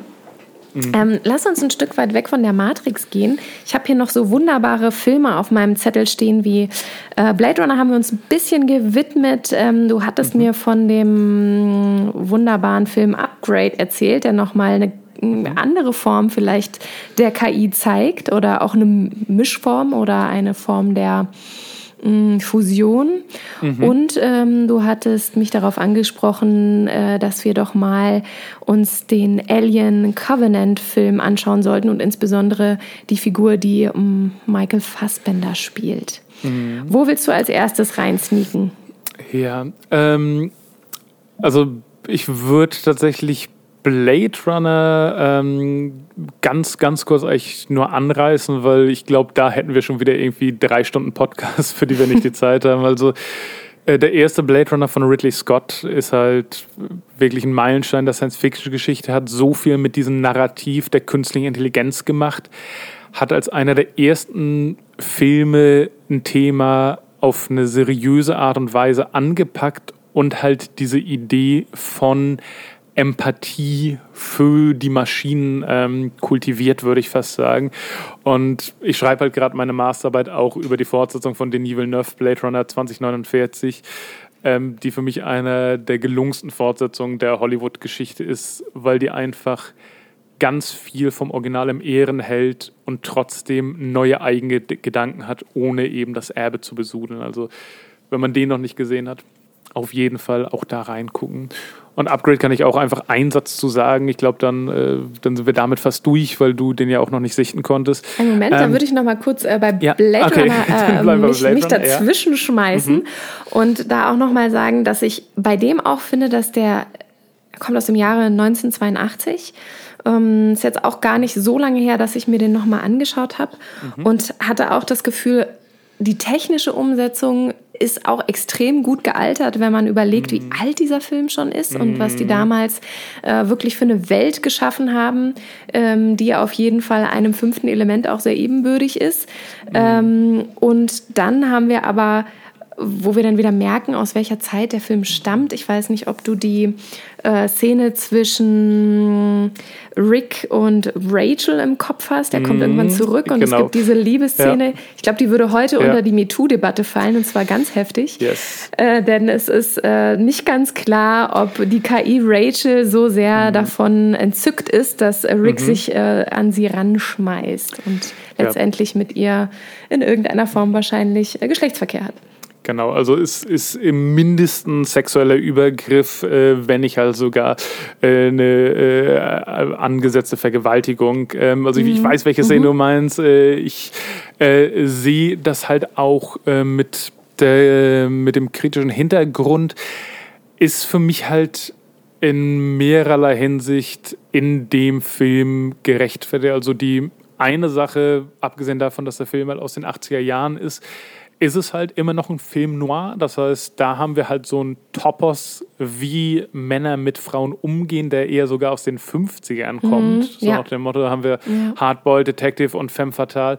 Und wenn du dir da anguckst, wie oft das, das bei Bogart so ist, also es gibt so eine unglaubliche Reihe von Filmen, die von äh, Gewalt in Sexualität übergehen. Also wo, wo halt äh, zuerst geschrien und geohrfeigt wird und dann äh, gibt es plötzlich den Kuss und äh, die Aggression entlädt sich sexuell. Das ist ein sehr freudianischer Gedanke. Und also das, das ist halt so diese eine Stimmung, die ähm, in der Szene mitspringt. Und das andere ist halt tatsächlich die sehr viel interessantere Idee, dass er sie halt als Gegenstand behandelt.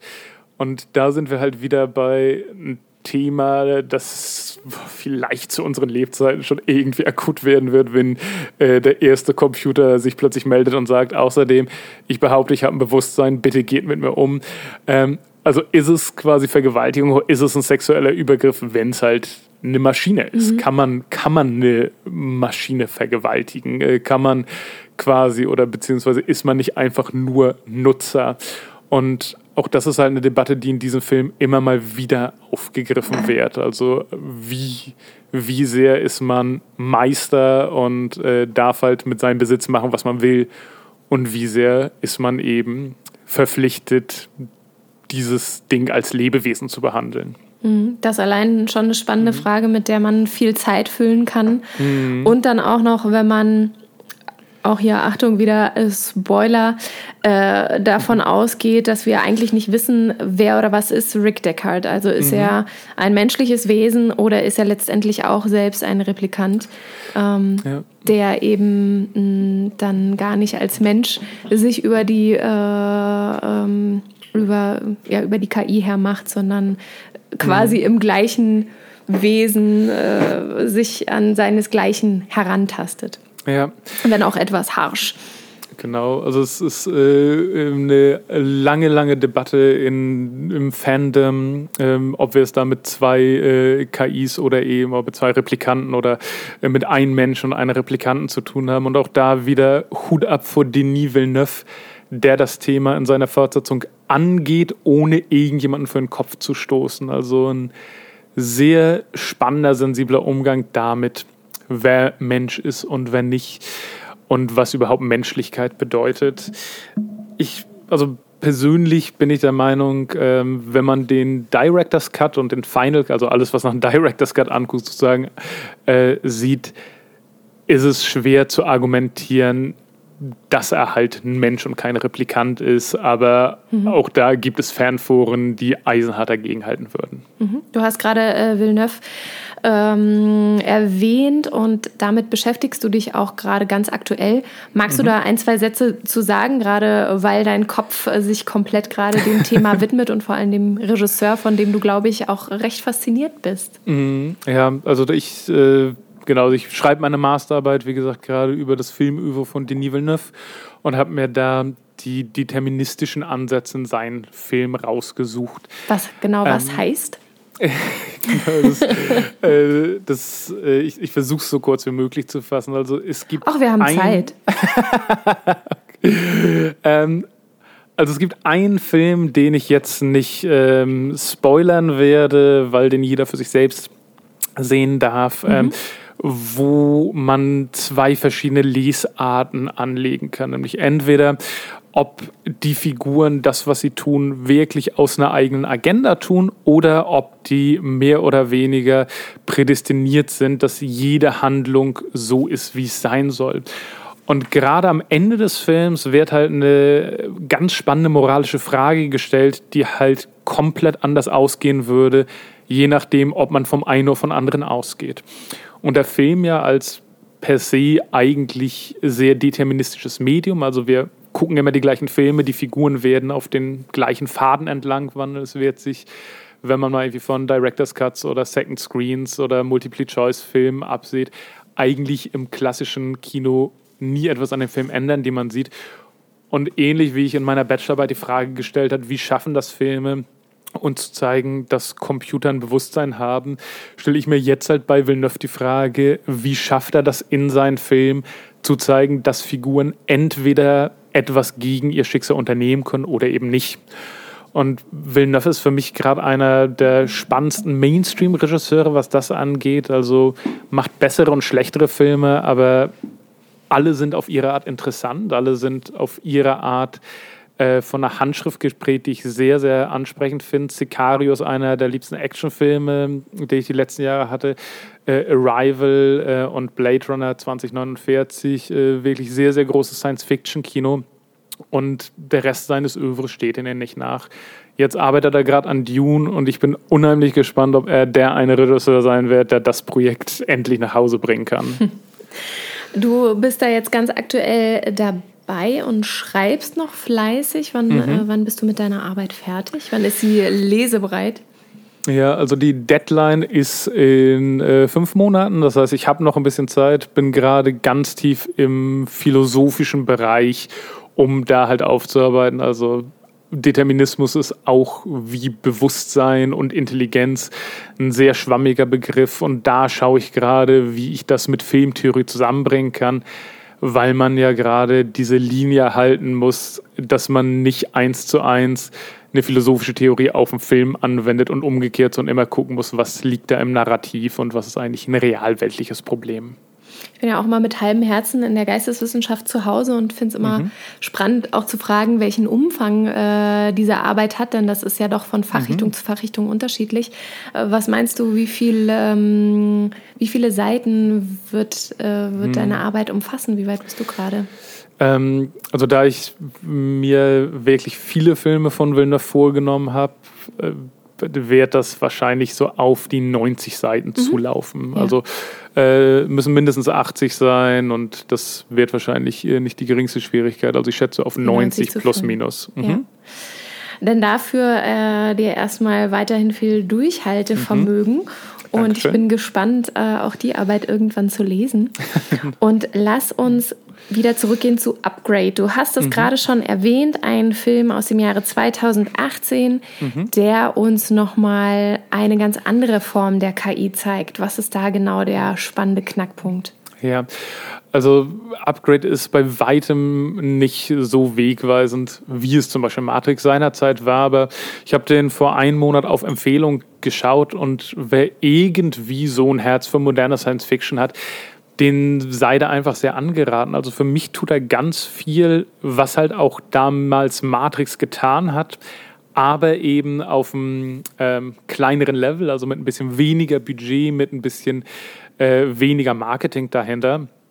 Aber das schafft es einfach, einfach sehr krass gut gemachte und äh, straff choreografierte Action mit ein paar ziemlich kritischen und technokritischen Themen zu vereinen. Und das große Gimmick ist, dass es endlich mal ein Film ist, der in dieses Cyberpunk-Genre geht, wo halt Mensch und Maschine wirklich verschmelzen mhm. und das nicht nur so als Nebenkriegsschauplatz hat, sondern im Herzen. Also es geht um, äh, um, um einen jungen Mann, des, dessen äh, Ehefrau in Unfall äh, von einer Gang abgeschlachtet wird und er kommt gelähmt raus und bekommt ein Implantat, was quasi äh, als KI mit ihm kommunizieren und so weiter es will oder nicht seine Handlung übernehmen kann. Und es ist ganz schnell ein moralischer Grauraum im Sinne von, ähm, ja, wie sehr Herr ist man noch seines eigenen Körpers, wie viel nicht lässt man es zu, dass jetzt quasi die eigenen Hände äh, ein paar Verbrecher töten, um Rache zu nehmen und ab wann schiebt man einen Riegel vor. Ja, also.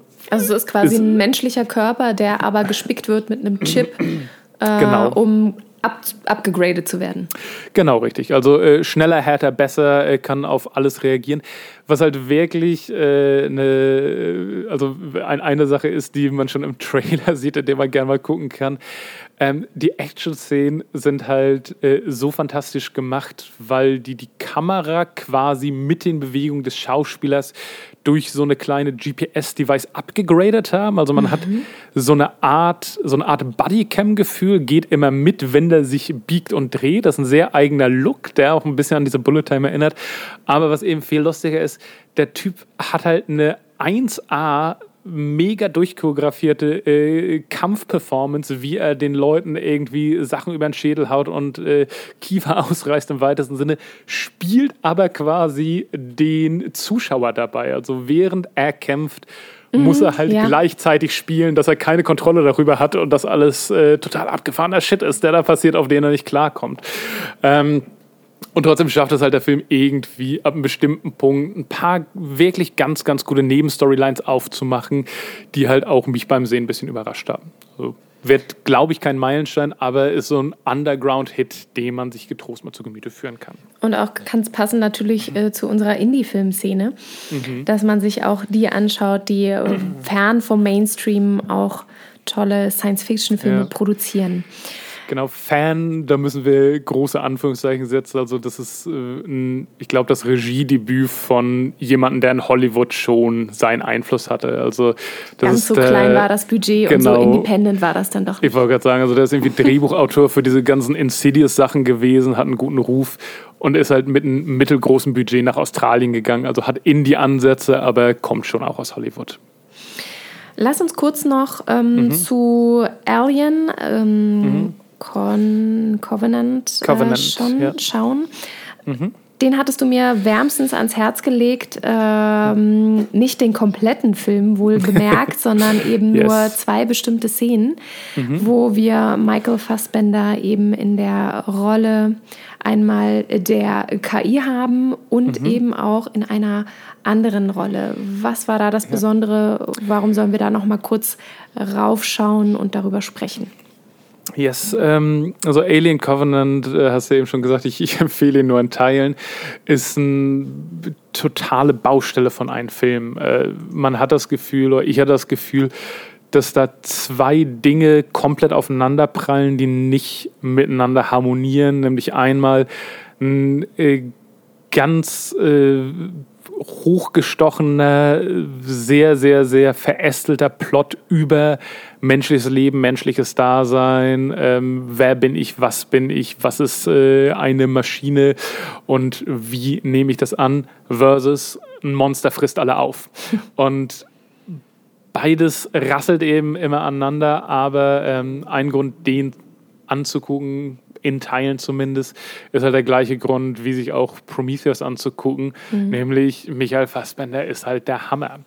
Also der spielt quasi zwei gleiche KIs einer verschiedenen Generation. Also ah, einmal, mhm. einmal geht er in seiner Rolle aus Prometheus quasi weiter und einmal spielt er quasi das Nachfolgemodell, was halt gehorsamer ist, was halt ein bisschen ähm, zurückgenommener ist, was halt äh, Befehle strikter befolgt und quote unquote ein Menschenfreund ist.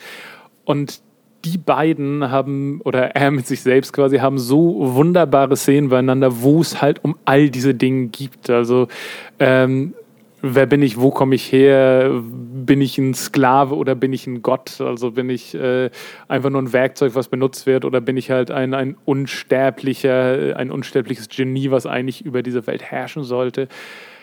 Und was für mich halt besonders interessant war, dass das Ridley Scott ist nicht immer filigran in dem, was er erzählt. Also ab und zu sind das sehr dicke Themen, die er aufgreift. Aber gerade Alien Covenant ist äh, ein Weiterdenke von dem, was ein Blade Runner angefangen hat. Also die erste Einstellung ist eine komplette Hommage an die Eröffnung von Blade Runner.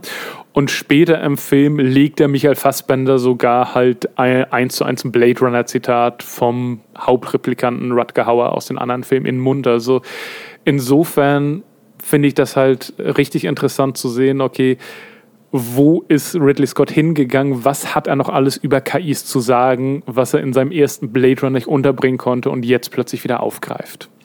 Die beiden Szenen, die du mir geschickt hast, die würde mhm. ich auch einfach mal in den Show Notes verlinken. Da mhm. äh, gibt es einmal die Szene der beiden genannten KIs, der äh, beiden verschiedenen Generationen, äh, mhm. äh, wo der eine dem anderen ganz sensibel das Flöte-Spielen beibringt. Mhm. Und bei dem anderen, hilf mir mal noch mal kurz auf die Sprünge. Genau, das ist die Eröffnungsszene die quasi Eröffnungsszene. mit einem Gastauftritt von Guy Pierce, wo die ältere Generation das erste Mal angeschaltet wird Und schon da geht es um solche Themen wie, äh, wer bin ich, was ist mein Stand, bin ich Mensch oder äh, bin ich Gott? Und halt auch, wo ist meine Kreativität? Also ein ganz äh, wieder mal nicht sehr subtiles Wagner-Motiv, was sich da durchzieht, aber halt auch, was äh, mit dieser Flötenszene Anschluss findet. Also kann ich überhaupt als geschaffene Figur selbst etwas schaffen oder kann ich nur wiedergeben mhm. und wiederholen? Wo sind da meine Grenzen? Setzen wir auch beides drunter, sodass man sich, mhm. wenn man nicht unbedingt will, nicht den ganzen Film schauen muss, sondern sich diese beiden mhm. Szenen nochmal ranziehen kann, um mhm. unserem Gespräch besser zu folgen. Yes. Wir haben jetzt einen ganz schönen Ritt gemacht durch äh, mhm. viele wunderbare Hollywood-Filme und äh, wir fragen uns, oder ich frage mich eigentlich viel mehr oder mhm. frage dich, ähm, wir haben eine große Wüstenlandschaft in Deutschland, wenn es um den Genrefilm oder generell mhm. um den Science-Fiction-Film geht oder überhaupt Filme über KIs. Wir haben quasi keine Gehirne im Tank. Wir haben noch nicht mal das Gehirn und auch nicht den Tank.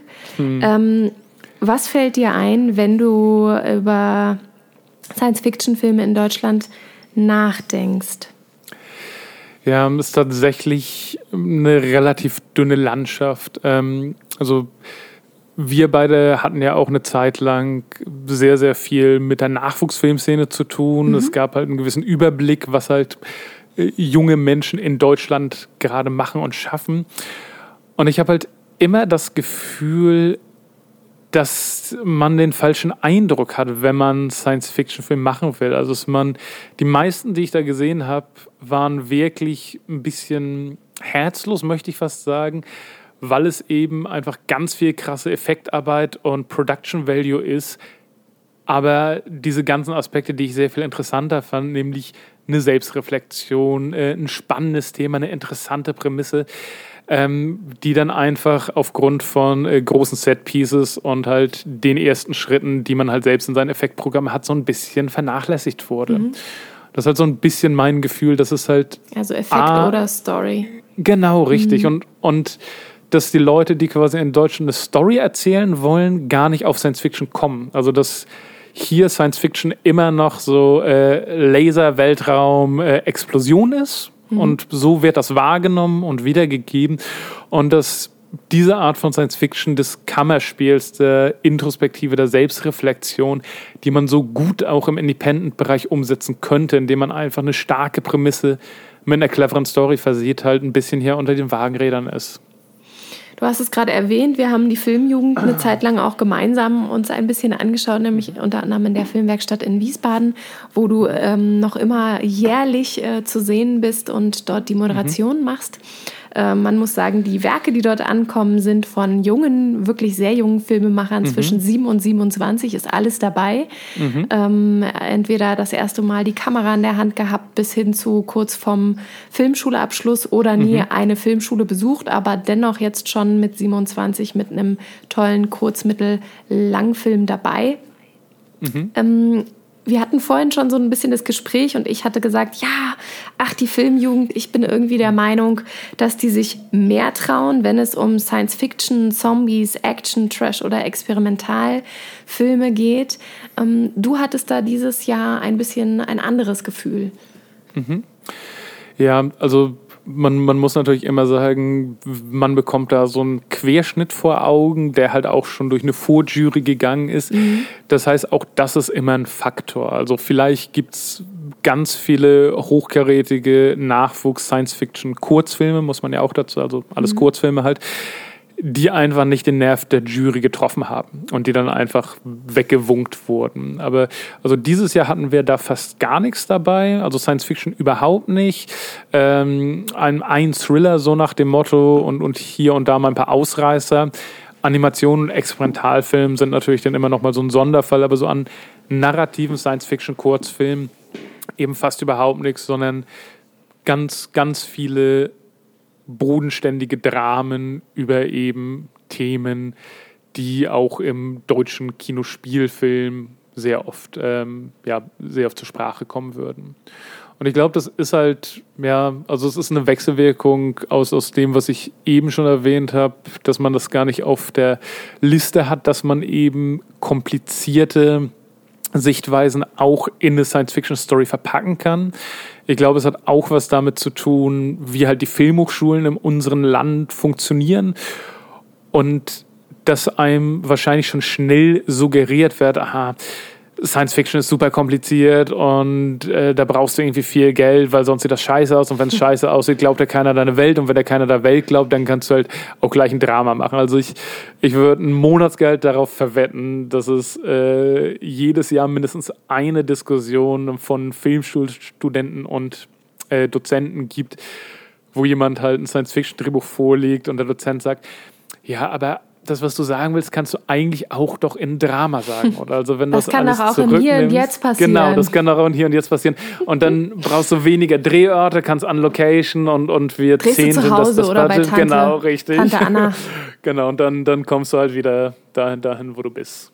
Ich habe mir mal ein paar Filme rausgesucht, die ähm, mhm. zumindest in Co-Produktion in Deutschland entstanden sind oder teilweise ähm, sogar komplett in Deutschland gedreht wurden, mhm. die eher unter den Science-Fiction-Bereich fallen. Also KI-Filme sind da jetzt meines Erachtens nicht dabei. Mhm. Äh, ganz oben steht bei mir Iron Sky, eine Co-Produktion, mhm. die sehr auffällig geworden ist durch den satirischen Auftritt äh, mhm. des Films. Ich glaube, die hatten eine riesige Werbekampagne mhm. mit äh, verschiedenen Leuten, die auf der Straße standen und äh, quasi gesagt haben, die Welt geht unter oder hinter ähm, hinterm Mond leben die Nazis so oder so ähnlich und damit einem mhm. äh, ja riesen Aufmerksamkeit erlangt haben.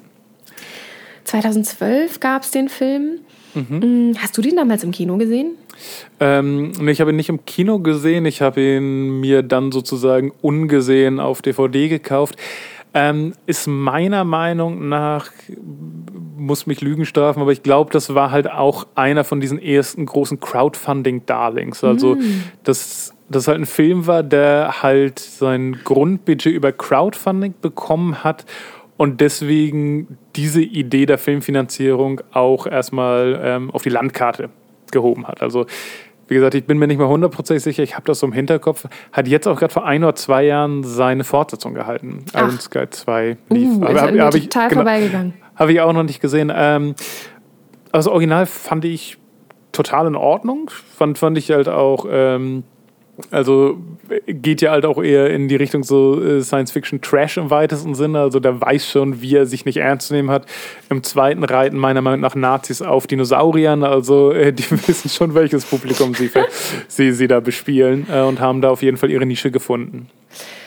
Dann habe ich bei mir noch zu stehen Pandorum, kannte ich mhm. auch überhaupt nicht. Ähm, mhm. Ist eine deutsch-britische Koproduktion im Jahre 2009. Mhm.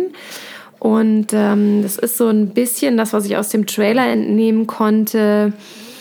Äh, es ist ein bisschen ein Alien-Abklatsch. Also wir yes. sind auch in einem Raumschiff ähm, und mhm. irgendwann gelangen da verschiedene Substanzen oder Kreaturen auf das mhm. Schiff, die da vielleicht besser nicht sein sollten. Ja, genau, im weitesten Sinne schon hat mich auch wirklich nicht sonderlich vom Hocke gehauen, leider. Ähm, äh, Alien stimmt bestimmt ein bisschen, äh, ist aber eine relativ hohe Messlatte, hat sich für mich eher angefühlt wie so ein Event Horizon Abklatsch, also, okay. der, der sozusagen schon selbst in der B-Liga spielt. Also auch da finde ich es geil, dass eben der Regisseur was gemacht hat. Und also witzigerweise auch beide Filme, die du jetzt äh, quasi erwähnt hast, eben gerade nicht diese nachdenkliche äh, kleine Kammerspielästhetik mit Ideen, die halt wirklich äh, herausfordernd sind, sondern eher so, wir können es in Deutschland nicht machen, Science Fiction in Deutschland geht nicht, wir, wir gehen äh, in die zumindest amerikanischsprachige, englischsprachige Kinowelt und powern da irgendwie unser Passion-Projekt durch. Mhm. Gedreht haben sie tatsächlich auch zu Großteilen in den Filmstudio Babelsberg. Mhm. Ähm, aber ja, wie du schon sagst, trotzdem, genau. es sind englisch sprechende Schauspieler und mhm. äh, hier auch mal wieder so ein bisschen die Hemmung, ähm, äh, das so international zu gestalten, da keine, mhm. keine deutschen Schauspieler vor die Kamera zu stellen. Ja, also ich meine, eine ist dabei in, in Pandorum, der auch irgendwie oft auf den Fotos ist, die Antje Traue, die meiner Meinung nach mhm. deswegen im Superman-Reboot eine Rolle bekommen hat. Äh, wo sie halt, äh, also im äh, jetzt neuen Man of Steel Reboot quasi, wo sie quasi Evil Galactic Henchman Omen spielt. Ähm, also für sie hat es zum Beispiel einen Weg nach Hollywood gegeben, ah ja, die Hauptrolle spielt Dennis Quaid und der kommt nicht aus Babelsberg. Dann steht bei mir noch Hell mhm. 2011, mhm. Ähm, mhm. entstanden äh, beziehungsweise Regie geführt von Tim Fehlbaum, der von Roland Emmerich, glaube ich, irgendwann so ein Stück weit unter die Fittiche gerissen wurde, heißt es, glaube ich, mhm. immer, oder auf jeden Fall so ein bisschen unter die mhm. Obhut genommen wurde. Ja. Von dem hat man lange, lange nichts mehr gehört. Ähm, jetzt ist er gerade an seinem neuen Projekt dran, nämlich Heaven, also auch wie bei Hell, mhm. Hell, wo weiß man ja. nicht genau, wie soll man es aussprechen, Heaven oder ha Haven, ähm, Above Sky. Auch ein Film, der in der Zukunft spielt und äh, auch wirklich das Science-Fiction-Genre nochmal sehr stark bedient und mhm. auch, soweit ich weiß, in Teilen in Deutschland gedreht wurde. Mhm. Kommt noch raus, ist noch nicht da. Hell kennen wir aus dem Jahre 2011, war zu der Zeit, so wie ich es wahrgenommen habe, auch eine totale Ausnahme. Ja, also auf, auf jeden Fall. Und auch dieser, ähm, ich will es nicht provokativ nennen, aber äh, ja, doppelschneidige Titel. Also, dass es eben ja. eigentlich um Helligkeit geht und der dann aber hell heißt, damit vielleicht der deutsche Zuschauer nicht gleich merkt, dass es eine deutsche Produktion ist und mhm. denkt, oh hell, das hört sich irgendwie geil an und da, da scheint was zu sein und man dann weiß man nicht, dass da ein Tim Fehlbaum hintersteckt, so nach dem Motto. Ja, ähm, ist auf jeden Fall äh, deutsch besetzt, finde ich auch in Ordnung, mhm. aber auch, auch da ist es halt ein, einer, der für mich immer mal wieder so ein, so ein bisschen gestrauchelt hat. Also der geht ja nochmal äh, ins Genre der Postapokalypse im weitesten Sinne. Also da, ja, Mad Max nicht ganz, aber sozusagen wir sind in ein Endzeit-Szenario, mhm, wo einfach eine Katastrophe zugeschlagen hat. Auch das ist ja ein Subgenre, was es halt so fast nicht gibt und zumindest mochte ich wieder diese Welt inszeniert ist, also dieses desolate, dieser konsequent überbelichtete Film, äh, wie die eben diese ja, äh, sonnenverbrannte Welt dargestellt haben. Das fand ich halt schon ästhetisch sehr ansprechend, auch wenn mir mal wieder die Story nicht so ganz viel gegeben hat. Ich erinnere mich auch, dass ich in erster mhm. Linie beeindruckt war vom Setting und äh, mhm. der, der ja, eher technischen Inszenierung und die mhm. Geschichte bei mir aber nicht wirklich hängen geblieben ist. Also ja. bin ich umso gespannter auf äh, mhm. den neuen Film von Tim Fehlbaum, der, glaube ich, im nächsten Jahr rauskommen soll. Mhm.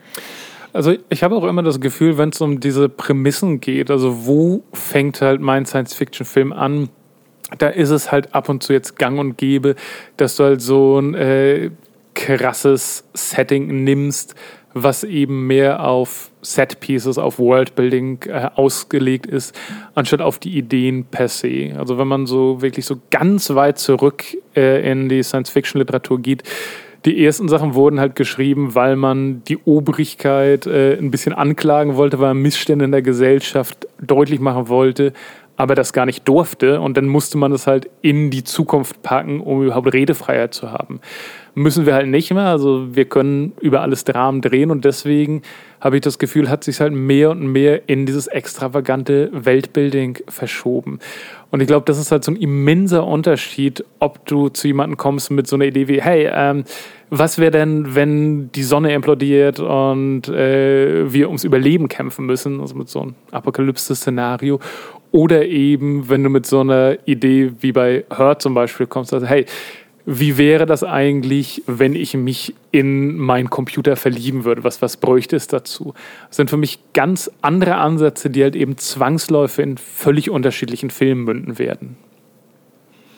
Und mal schauen, wo es äh, die, mhm. die deutsche Filmwelt noch hinmündet. Ich hoffe mhm. ja äh, immer mehr auch weg von den Dramen, die gesetzt sind in der hm. Gegenwart, sondern mehr Mut zum Genre. Mhm. Und ähm, deswegen würde ich gerne eine Produktion, obwohl sie keine Science-Fiction-Produktion ist, noch mal kurz nennen. Mhm. Äh, da wir auch die Dame vor kurzem zu Gast hatten, nämlich die Carolina Helsgard, die mit ihrem Film Endzeit ähm, gerade unterwegs ist, eine Koproduktion mit dem kleinen Fernsehspiel. Und das ist ein sogenannter Female Lead Zombie Film. Also wir mhm. haben eine Geschichte zweier Frauen, die sich äh, begegnen aus unterschiedlichen Gründen und äh, letztendlich aus der Stadt mit den letzten Überlebenden einer der beiden Städten. Es geht um Jena und Weimar, also auch mhm. äh, hier der Mut, wirklich deutsche Städte zu erzählen in einer deutschen Welt, in der die Zombie-Apokalypse ausgebrochen ist oder eine solche ausgebrochen ist. Und diese beiden Frauen gemeinsam von Weimar nach Jena fliehen, weil sie sich dort noch eine, ein Gegengift oder ein besseres Leben mhm. zumindest erhoffen. Ähm, da fand ich es total spannend, dass anscheinend auch die großen öffentlichen Rech äh, äh, die öffentlichen äh, Sender den Mut haben, doch auch das Geld mehr in Genre zu pumpen. Hm. Ist dir Endzeit begegnet? Hast du davon schon was mitbekommen? Tatsächlich mitbekommen nur insofern, als dass ich ab und zu mal den Namen gelesen habe und dass er existiert, eben auch im Fahrwasser vom kleinen Fernsehspiel, die eigentlich prädestiniert dafür sind, interessante Produktionen voranzutreiben und ist immer schön zu sehen, wenn die dann wirklich auch mal so ganz aus ihrer Komfortzone rausgehen. Aber so also ich habe ihn weder geguckt, noch habe ich davon irgendwelche Kritiken gelesen oder ähnliches. Mhm. Wenn du die Zeit hast oder er dir irgendwie mhm. entgegenschwimmt, äh, mhm. schau mal rein. Ich wäre gespannt äh, zu hören, was du dazu zu sagen hast. Mhm, sehr gerne. Und in dem Zuge ähm, bedanke ich mich noch nicht, weil ich nämlich gerne erstmal noch fragen wollte, ob es noch was gibt, was du aus deinem Hirn, äh, welches hoffentlich nicht im Tank irgendwo rumschwimmt, loswerden möchtest.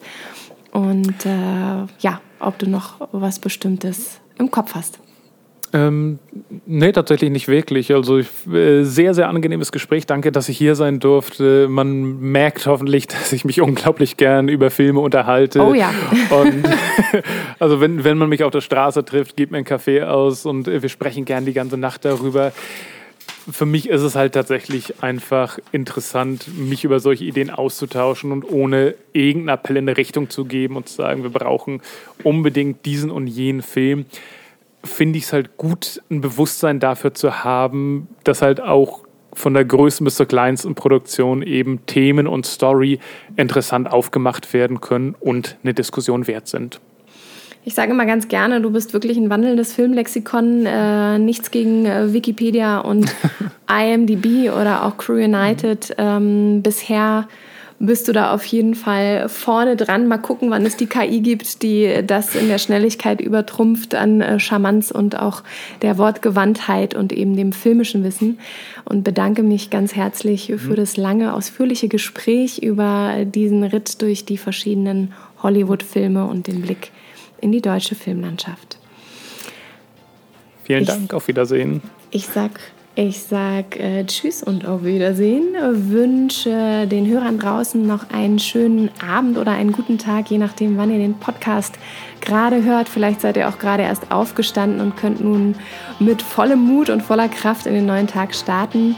Ähm, abonniert und liked unseren Podcast und ich freue mich, wenn wir uns beim nächsten Mal wieder hören. Macht's gut da draußen. Ciao.